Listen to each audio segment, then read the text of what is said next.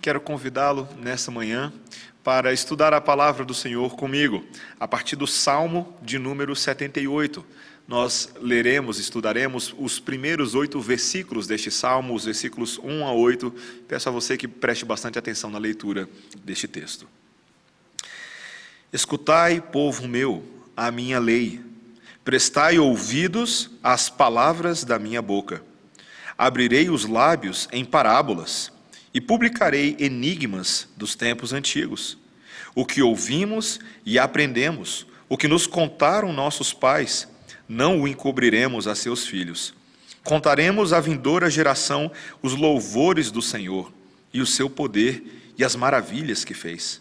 Ele estabeleceu um testemunho em Jacó, instituiu uma lei em Israel e ordenou a nossos pais que os transmitissem a seus filhos a fim de que a nova geração os conhecesse, filhos que ainda hão de nascer se levantassem e, por sua vez, os referissem aos seus descendentes, para que pusessem em Deus a sua confiança e não se esquecessem dos feitos de Deus, mas lhes observassem os mandamentos, e que não fossem como seus pais, geração obstinada e rebelde, geração de coração inconstante e cujo espírito não foi fiel a Deus. Esta é a Sagrada Escritura. Vamos orar. Senhor, recorremos neste momento ao Espírito iluminador, aquele que testemunha com os nossos espíritos que somos filhos de Deus e que essa palavra é para nós. Dá-nos condições de entendê-la, é o que pedimos em nome de Jesus. Amém.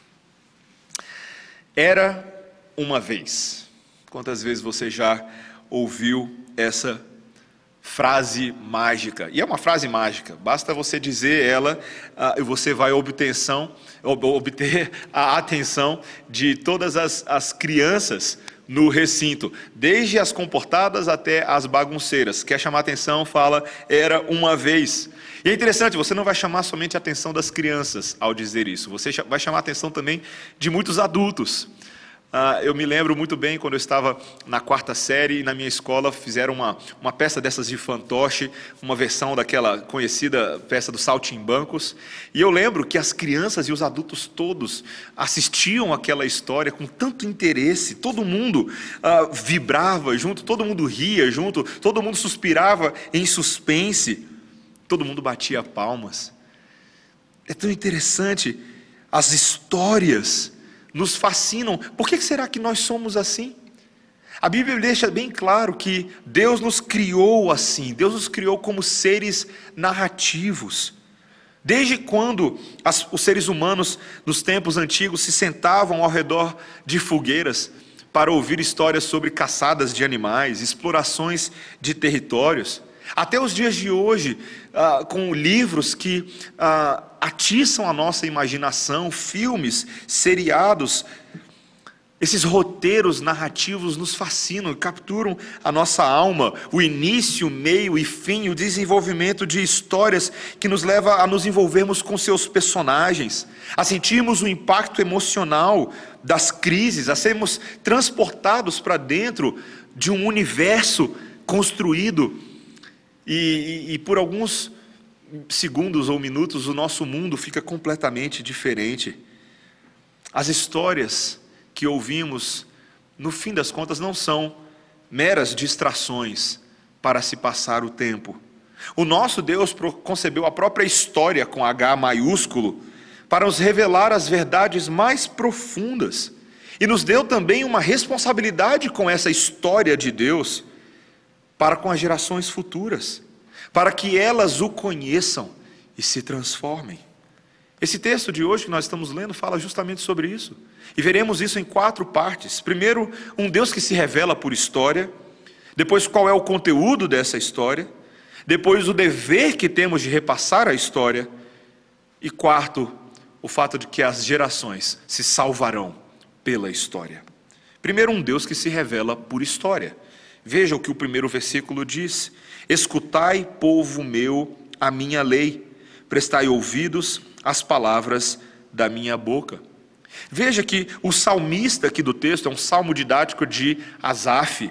O, o salmista, ele traz as palavras de Deus e, e ele é boca de Deus para falar: povo meu, ouça a minha lei, as palavras da minha boca. Veja que a Bíblia diz que esses sagrados escritos que estamos lendo aqui não são apenas uma descrição ou um catálogo de fatos antigos, ou de narrativas fictícias ou historietas com liçõezinhas. Não, esta é a lei, a norma orientadora que o próprio Deus deu a nós para se revelar e para dar a conhecer a sua própria vontade a nós. Como Richard Pratt, um teólogo norte-americano, diz, ele nos deu histórias cuja narrativa falam de um relacionamento com ele. E, e o salmista, ah, como boca de Deus agora, nos diz a maneira como Deus quer fazer isso no versículo 2, quando ele fala: Abrirei os lábios em parábolas e publicarei enigmas dos tempos antigos. Parábolas e enigmas, literalmente enigmas aqui, escritos obscuros. Veja, não é necessariamente a ideia de ideias ocultistas ou místicas, mas palavras de sabedoria com um sentido mais profundo que vai além daquilo que está aparentemente na superfície. É interessante, o Senhor Jesus Cristo foi muito conhecido por falar em parábolas. E lá em Mateus capítulo 13, versículo 35, ele explicou que essas parábolas eram justamente a maneira de Deus de trazer a conhecer as questões mais misteriosas e ocultas desde antes da criação do mundo.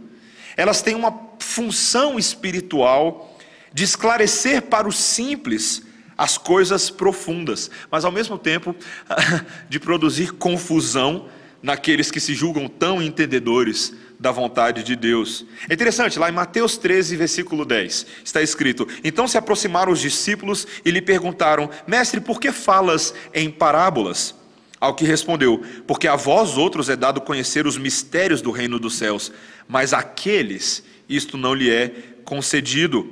Por isso lhes falo por parábolas, porque vendo não veem e ouvindo não ouvem nem entendem. Veja que a maneira de Deus falar da forma como Ele fala conosco na Bíblia é justamente porque Ele tem um propósito de fazer a Sua palavra conhecida a aqueles que precisam conhecer a Sua palavra. Mas tem muitos que vão ler essas mesmas palavras e não vão compreendê-la.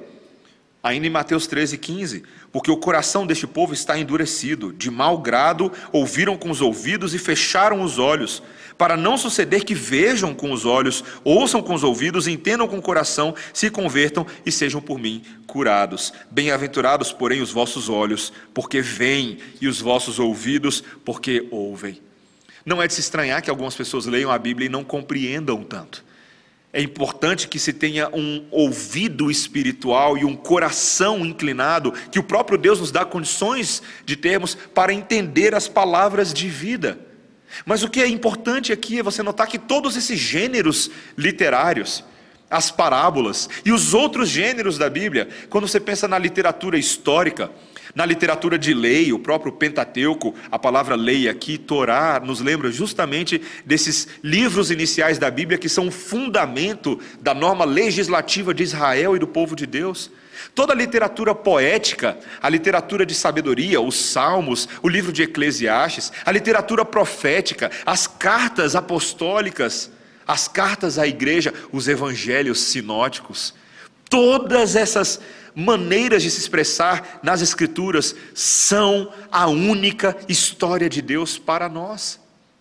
Eu e você estamos hoje, neste momento, diante desta revista de Deus, com seus vários artigos, com seus vários colunistas e homens com suas opiniões, mas todos eles estão trazendo a mesma e única verdade. Quando Deus selecionou todos esses mais de 40 autores ao longo de 1500 anos para falar a única história de Deus a mim e a você. E eu e você, como bons filhos de Deus, temos o dever de inclinar os nossos ouvidos. As palavras que saem deste santo livro são vida e alimento para nós. E qual é o conteúdo dessa história? Esse é o nosso segundo ponto. Veja que no versículo 5 nós somos lembrados que há um propósito nas antigas narrativas de Israel, quando ele diz: Deus estabeleceu um testemunho em Jacó, uma lei em Israel. Por que, que Jacó e Israel são citados aqui? Lembre-se que este era o povo com quem Deus se relacionou. Este salmo é um salmo considerado dentro da categoria dos salmos históricos, assim como o Salmo 105, o Salmo 106 e outros. Ele reconta e narra os eventos do passado de Israel. É interessante como Asaf aqui selecionou ao longo desse salmo, eu sei que a gente não leu o salmo todo, mas me permita te dar um contexto. Ele selecionou vários eventos, principalmente o do Pentateuco, do livro de Josué, de Juízes, de Samuel, e terminou lá com o reinado de Davi. E esse longo salmo começa, claro, com essa, essa breve introdução até, os, até o versículo 8, mas ele vai agora contando vários episódios de descrença, de incredulidade do povo de Deus. Essas duas grandes sessões do Salmo, uma que começa lá nos versículos 9 a 11 e outra que começa nos versículos 40 a 42, eles vão contando o fato de que o povo do Senhor, Efraim, foi derrotado pelos seus inimigos porque esse povo se esqueceu do Senhor. Na, na segunda sessão do Salmo, ele atribui as várias rebeliões que Israel passou ao fato de que eles não se lembravam mais do Senhor e da sua lei. E se eles não tivessem se esquecido, o inimigo não teria triunfado sobre eles. Se ao menos eles tivessem lembrado trazido à memória e vivido obediente, eles teriam gozado da bênção do Senhor. Mas ainda assim, esse salmo, na sessão final, ele mostra o presente de Deus, a expressão máxima do seu amor ali por meio do reinado de Davi, nos versículos 65 a 72. Ou seja, todo este salmo vai apontando para o fato de que, apesar de Israel, Deus perseverou com o seu povo, mesmo quando eles não creram um Deus que vai purificando o seu povo pelo caminho, vai expurgando também os maus e a maldade daqueles que estão no meio e contaminando. Meus irmãos, Deus nos dá toda essa história e a maneira como Israel respondeu ao Senhor para a nossa instrução, para exemplo. É tão interessante o apóstolo Paulo, lá em 1 Coríntios, quando ele está admoestando os coríntios, uma igreja dura, uma igreja complicada, ele volta justamente nessa história que nós acabamos de relembrar. Lá em 1 Coríntios 10, esse texto que nós lemos hoje, Paulo convoca a igreja a não ignorar o que os seus pais, os nossos pais, passaram no deserto. Como, mesmo tendo passado por, pela água do mar, como foram guiados pela nuvem, como comeram do maná de Deus e beberam da água da fonte, que era o próprio Cristo, mas mesmo assim eles acabaram cobiçando as coisas más, eles praticaram imoralidade, eles idolatraram contra o Senhor. E tudo isso fez com que eles fizessem, uh, colocassem Deus à prova. E acabou trazendo a ira divina sobre eles, de tal maneira que Paulo nos conta que num dia só morreram 23 mil homens, outros tantos foram mordidos por serpentes. E lá em 1 Coríntios 10, 11 ele diz: Essas coisas lhe sobrevieram como exemplos, e foram escritas para a advertência nossa, de nós outros, sobre quem os fins dos séculos têm chegado. Meus irmãos, é impressionante como as pressões e as ofertas dos nossos dias facilitam a gente ignorar ou mesmo esquecer as lições do passado.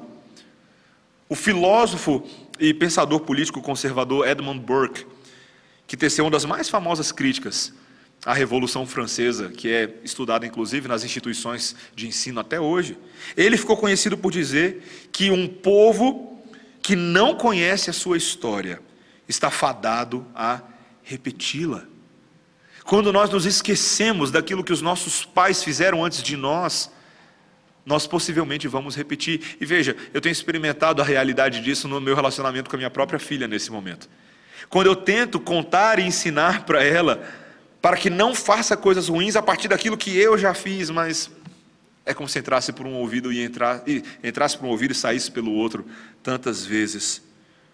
O fato, meus irmãos, é de que essas histórias de Deus, e do povo de Deus revelam, na verdade, a nossa verdadeira identidade. O quão nós somos maus, obstinados e transgressores. E o que é mais, talvez, curioso disso tudo é que essas histórias das Escrituras nos fascinam justamente por isso. Elas nos cativam pela dura verdade. É algo difícil de entendermos. Mas será que você já Já parou para pensar por que, que nós gostamos de histórias que narram a crise de alguém, o seu desejo de recuperar equilíbrio na vida, o resgate que é feito por uma figura heróica? Será que percebemos que existe algo no nosso DNA que nos remete a essa grande história da Bíblia de uma criação, de uma queda do homem, mas de uma redenção e do caminho que nós estamos traçando para nos voltar para Deus. E talvez seja isso dentro de nós, esse mecanismo, que nos faz reconhecer isso nas histórias desse mundo que nós assistimos nas telas e lemos nos livros e nos faz nos aproximar dela.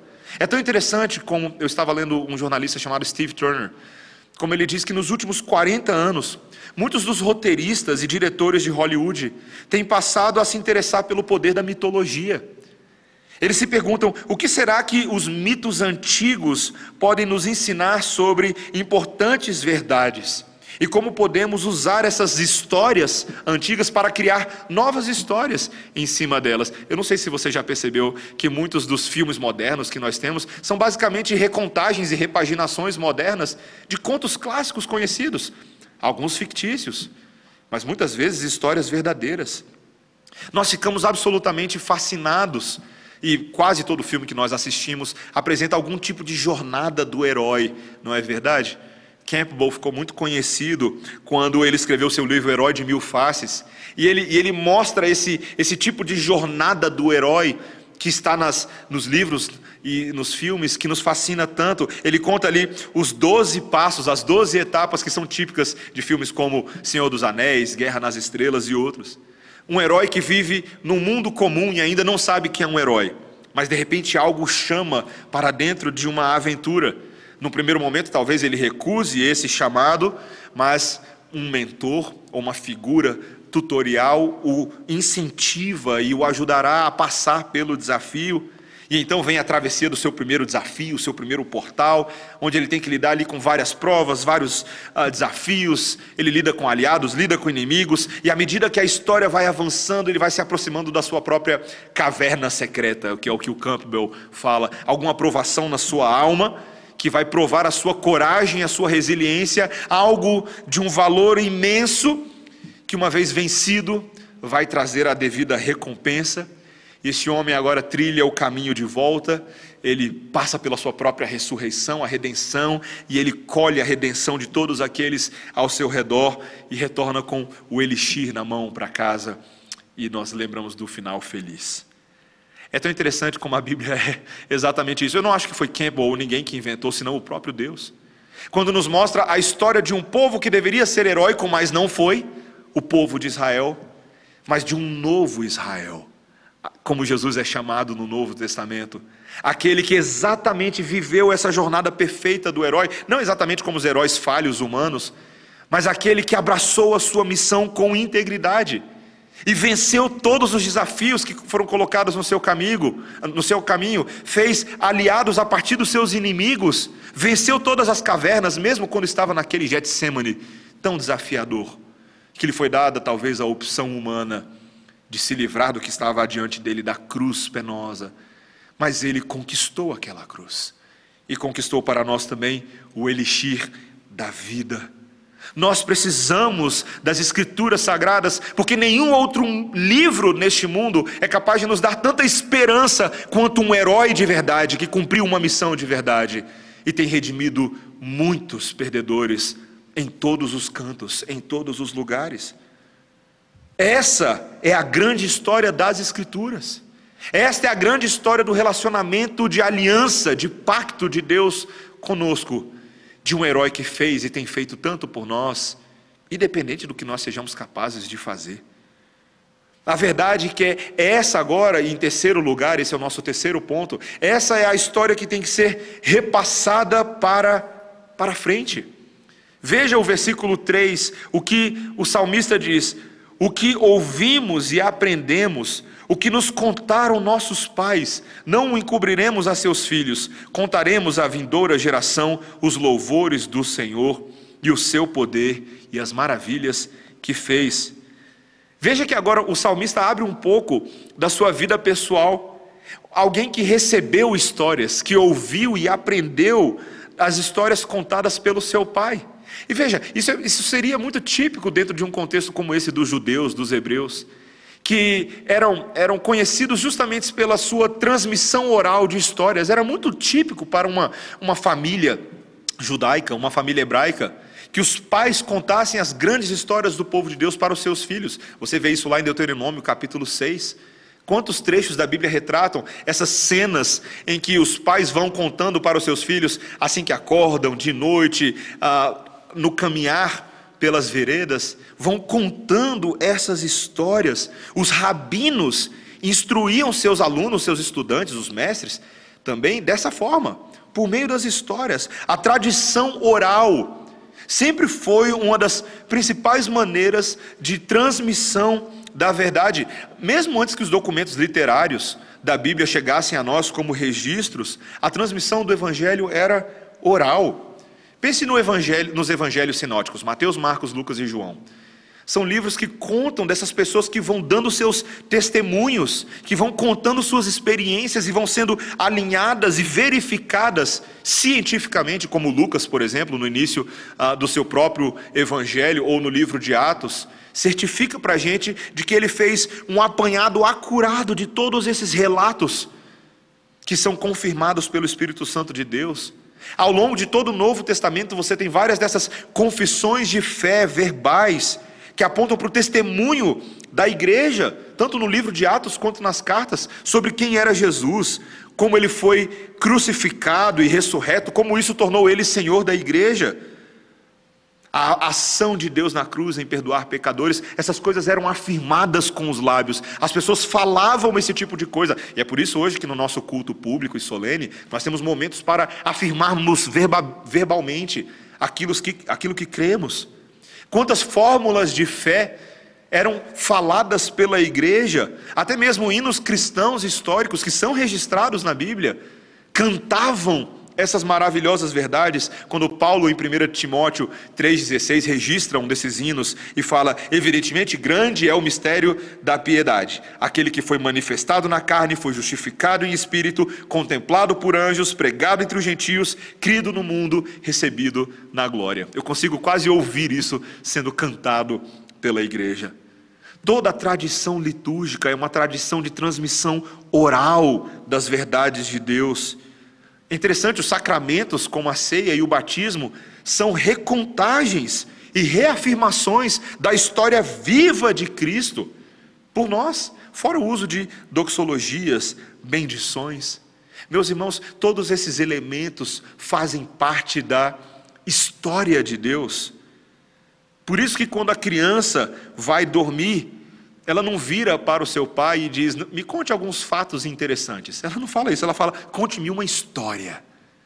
Algo que me ensine verdade, ainda que ela não saiba disso. Mas veja que o que esse texto está falando é não é somente que essa é a maneira como as histórias são transmitidas, mas que há um senso de dever de se passar para frente essas histórias recebidas. Veja, o que ele diz é: não encobriremos a seus filhos, não, uh, perdão, contaremos à vindoura geração os louvores do Senhor, o seu poder e as maravilhas que fez. Veja, Deus deu uma responsabilidade para os pais e para os tutores de que encaminhem os seus filhos nas veredas da justiça por meio dessas histórias. Eles foram colocados na vida dos filhos com esse propósito. E eles não têm o direito de encobrir essas histórias ou de deixar de contar aos seus filhos por negligência ou por desinteresse ou mesmo por vergonha. Lembre-se que lá em, Deuteronômios 32, 7, Moisés disse o seguinte: Lembra-te dos dias da antiguidade, atenta para os anos de gerações e gerações. E aí ele diz: Pergunta a teu pai, e ele te informará aos teus anciãos, e eles te dirão. É interessante, o filho da aliança tem o direito de ouvir as histórias do povo de Deus, e os pais serão cobrados disso perante o Senhor. Mas note que a Bíblia diz que os pais não devem contar as histórias aos seus filhos apenas por um senso de obrigação, mas como aqueles que conhecem e se alegram nos louvores do Senhor, é o que o texto diz, nos feitos realizados na vida do povo, que exaltam o poder de Deus e exaltam as suas maravilhas. Deus ele deseja que os mais velhos partilhem essa esperança e confiem nesse Deus que ao longo da história tem se provado tão fiel para conosco. Meus irmãos, não há nada mais doce e mais alegre do que os mais velhos e mais experimentados na caminhada com o Senhor, compartilhando com alegria daquilo que eles conhecem e daquilo que eles têm experimentado com o Senhor. É tão interessante aqueles que haveriam de nascer no futuro, é o que ele diz a partir do versículo 6, receberiam essas palavras. Aqueles que nem nasceram ainda, mas vão receber essas palavras um dia, eles mesmos vão se levantar e comunicar às gerações vindouras, às gerações seguintes. É assim, meus irmãos, que o evangelho se espalha. Como numa corrida de revezamento, em que o bastão é passado adiante para o próximo corredor. E, e se você já assistiu uma dessas corridas, você sabe que isso tem que ser muito bem feito, não é algo tão simples. Há uma fidelidade, há uma técnica, há uma maneira de se fazer isso corretamente para se otimizar a corrida e para não ficar parecendo uh, igual a brincadeira de telefone sem fio de acampamento de jovens. Sabe o que, que eu estou falando? Quando todo mundo senta numa roda e o primeiro, o primeiro cochicha no ouvido do segundo uma frase, e essa frase vai sendo cochichada de ouvido em ouvido, em pessoa em pessoa, até chegar no último, que tem a responsabilidade de dizer em voz alta o que ele ouviu. E muitas vezes é um, é um desastre. Né? A frase inicial é: Minha mãe é muito simpática, e ele vira e fala: Eu gosto de frango com salada. É assim, infelizmente, que muitas vezes as histórias do povo de Deus são passadas sem precisão, sem exatidão, como aconteceu e como Deus concebeu para que acontecesse. Meus irmãos, isso jamais pode acontecer com a mensagem do Senhor. Isso jamais poderia acontecer, e foi por isso, justamente, que para garantir que isso não acontecesse, Deus nos deu a Sua palavra escrita. E Ele tem conservado essa palavra sobrenaturalmente ao longo dos séculos, como uma obra de referência como um lembrete constante para que nós jamais nos desviemos da verdade e não deixemos essa palavra empoeirada entre outros livros, mas a leiamos para os nossos filhos, para os nossos cônjuges, para que nós recontemos essas maravilhosas graças do Senhor.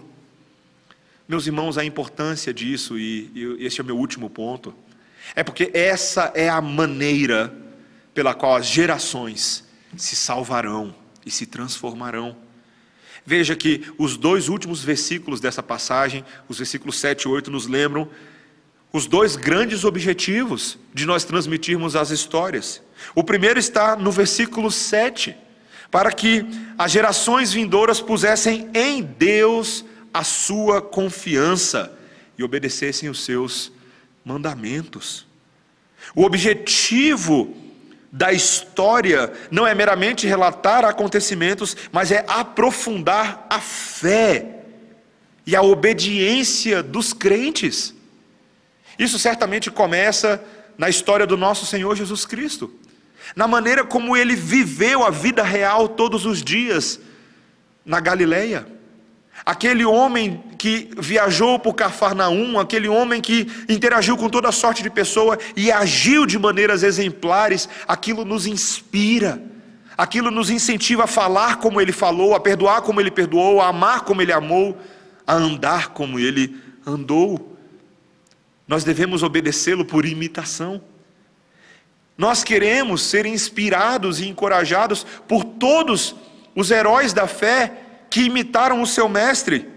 Raabe, Gideão, Jefté, Davi, Samuel, os profetas, os quais por meio da fé subjugaram reinos, praticaram a justiça, obtiveram promessas, fecharam a boca de leões, extinguiram a violência do fogo, escaparam ao fio da espada, da fraqueza tiraram força, fizeram-se poderosos em guerra puseram em fuga exércitos de estrangeiros, também foram torturados, passaram por escárnios e açoites, algemas e prisões, foram apedrejados, provados, cerrados pelo meio, mortos a fio de espada, andaram peregrinos, mal vestidos, maltratados, necessitados, mas eram homens, como o autor de Hebreus capítulo 11 nos lembra, homens dos quais o mundo não era digno, cuja fé levaram a,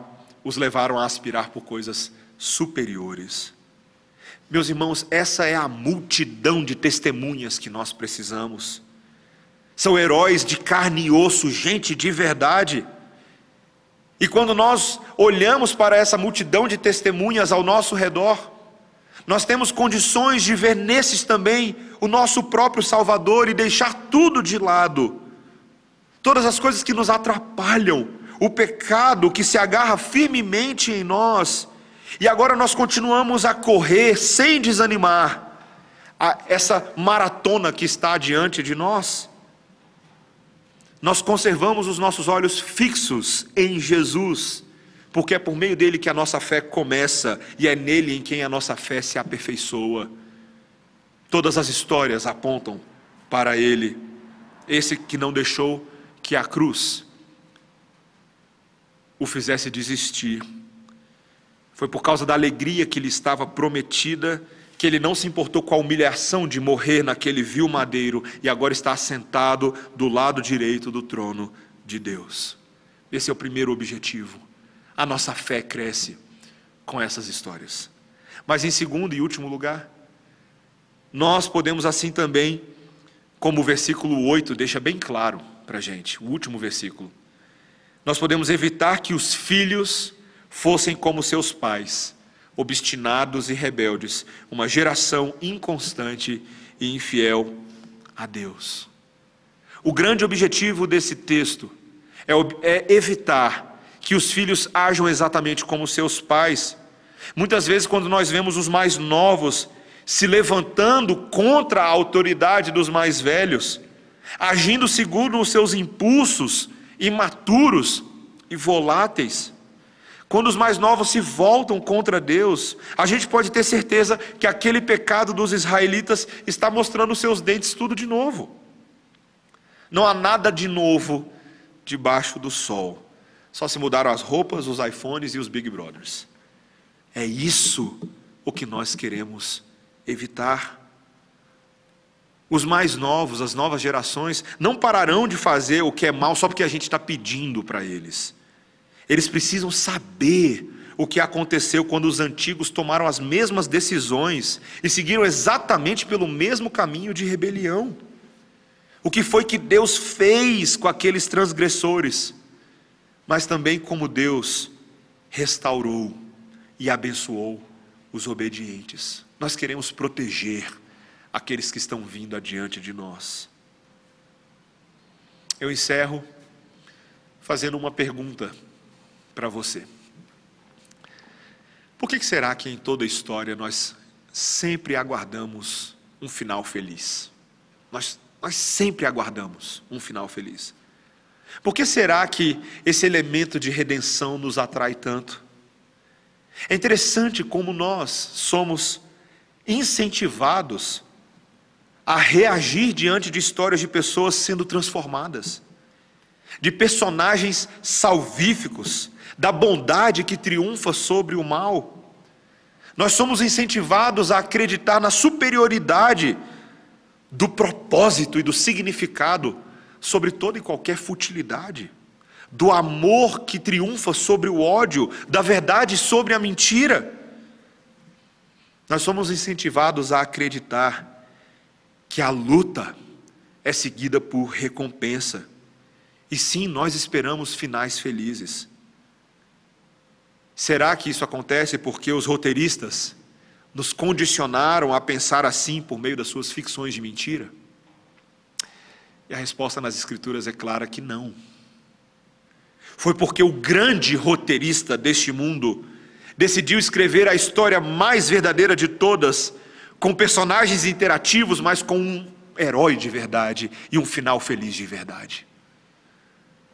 Em Cristo Jesus, a história desse mundo converge para a esperança, para aquele que reinará, que reina e reinará poderosamente por todos os séculos, para aquele que, mesmo sendo rei sobre toda a criação, dá atenção aos pequeninos e humildes como eu e você neste momento. Talvez você agora esteja perdido e decepcionado demais com as histórias deste mundo, com presidentes e ministros em seus embates em Twitter. E eu convido você nessa manhã a tirar um pouco o foco dessas narrativas humanas e olhar para a grande história do Deus, cuja infalível pena escreveu a sua história. Se você está em Cristo Jesus hoje, se você crê nele, é porque a história de Deus já te alcançou. Os decretos eletivos de Deus já estão transformando a sua vida. Caso essa ainda não seja a sua história, eu confesso para você que eu não conheço o dia de amanhã, eu não sei o que Deus tem reservado para você. Mas o que eu sei é que quando você dá ouvidos a essa história crê no perdão que Cristo Jesus pode oferecer, a sua história pode ser diferente amanhã. A sua história pode ser outra. Deus pode transformar completamente os mais tortos e os mais pífios em pessoas cheias de vida, de alegria. Ele não vai necessariamente apagar tudo o que aconteceu no passado, mas ele vai te consolar, te confortar e te dar um novo sentido porque somente o maior diretor de todos os tempos, o Deus triuno, Pai, Filho e Espírito, pode fazer isso em nossas histórias. Eu convido você a contar essa história a outros. Que este era uma vez, seja do Deus do passado, do Deus que continua agindo no presente e do Deus que sempre reinará de hoje em diante por todo o futuro. Que essa história nos ajude a termos as nossas próprias histórias, mas edificadas e retrabalhadas pela pena do Mestre. Deus te abençoe. Vamos orar. Senhor, nós adoramos um final feliz. Todo era uma vez para um crente, termina no final feliz em Cristo Jesus. Obrigado porque não há nenhum herói em nenhum filme que chegue à altura daquilo que o grande herói das nossas almas fez aquele que reconquistou os nossos corações para si mesmo, aquele que traçou uma aliança que tinha valor eterno, aquele que, para alcançar tudo isso, ofereceu o seu próprio sangue, que é superior ao sangue de bodes e cordeiros, aquele que realizou um sacrifício no altar de Deus e no tribunal do Supremo Juiz, para que nós fôssemos aceitos, justificados, declarados como retos, de uma vez por todas. Ó oh, Senhor, que bela e maravilhosa história. É essa história que eu quero contar para os meus filhos. É essa a história que me, me foi contada um dia. E essa é a história que queremos perpetuar por todas as gerações. Senhor, ensina-nos a dar ouvidos à tua história, a nos sentarmos aos pés do Mestre, como Maria fez e ouviu a bela história de vida. E que essa história nos ensine a interpretar todas as outras que temos hoje, como histórias que estão encaixadas dentro do plano e do propósito soberano do Senhor, para a exaltação de Cristo e para o nosso bem. Ensina-nos, Senhor, em nome de Jesus. Amém. Nesse momento nós vamos cantar sobre essa história. Fonte és tu de toda a bênção.